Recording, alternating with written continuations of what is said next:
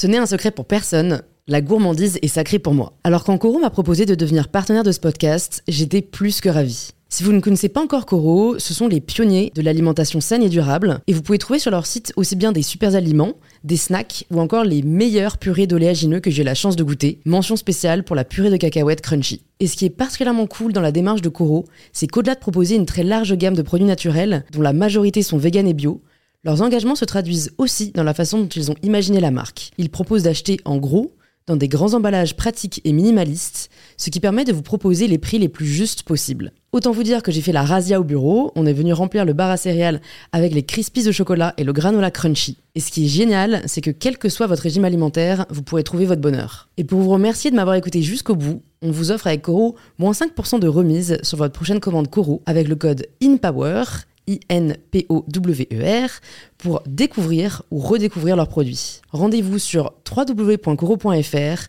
et surtout, régalez-vous.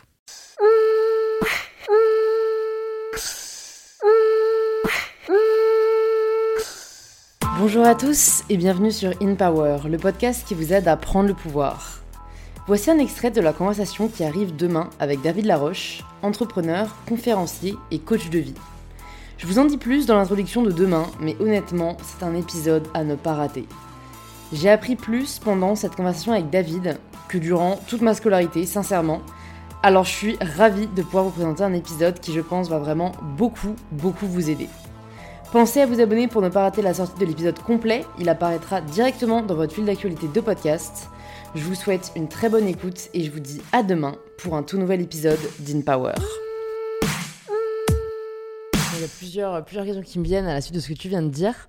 Déjà, ce qui je pense peut aider vraiment pas mal de personnes qui nous écoutent, c'est comment tu arrives à, à, savoir, ou comment les personnes qui nous écoutent peuvent réussir à savoir si justement c'est pas le bon rêve. Ouais. Parce que euh, franchement, je suis tout à fait d'accord avec ce que tu dis, c'est souvent euh, on procrastine ce qu'on n'a pas envie de faire. Moi je le vois bien dans ce que je fais, euh, la compta, je déteste ça, je le procrastine tout le temps. Ça peut changer, Euh, tu vois. Moi, ça peut changer- ah, j'espère. Je peux, peux t'expliquer comment faire. C'est génial, tu m'expliqueras ça, mais après je me dis, il y a peut-être des personnes qui vraiment savent, par exemple, qui veulent écrire un livre, mais qui n'y arrivent pas, euh, plus parce qu'ils s'autocensurent, plus parce qu'ils se disent qu'ils sont pas assez bons, tu vois, et pas forcément parce que c'est pas le bon rêve. Donc comment peut-être là, ils peuvent, après cet épisode, se dire, ok, maintenant je sais que j'ai envie de le faire, et voilà comment je vais y arriver. Alors, je, je vais répondre à ta question, mais je veux quand même. Parce que, en fait, pourquoi je veux faire cette parenthèse C'est que aller vers ça, c'est la réponse facile. Ça veut dire que c'est la réponse facile pour soi, pas pour moi. hein. Hmm. Parce que c'est trop facile, justement, de dire Ah, je rêve d'être entrepreneur. C'est un fantasme, pas ton rêve. Et d'essayer d'expliquer que c'est lié à un autosabotage. J'ai dû faire, je pense, je les, je les compte plus, mais plus de 3000 coachings individuels. Franchement, 70% du temps, c'est pas le bon rêve.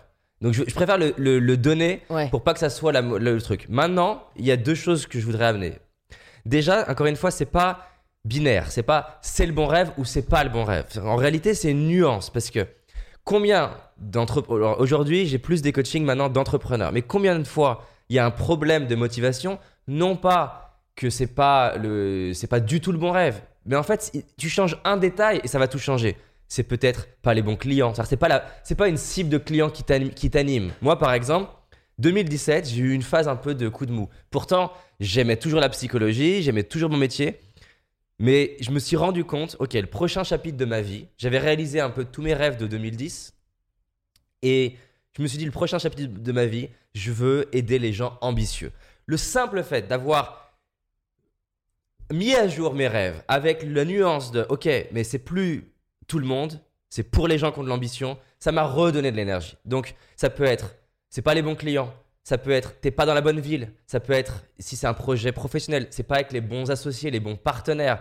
Si pareil dans le couple d'ailleurs. Tu peux avoir le bon rêve de te mettre en couple si t'es pas avec le bon partenaire. D'un coup, tu peux dire, ah, je sais pas, j'ose pas y aller.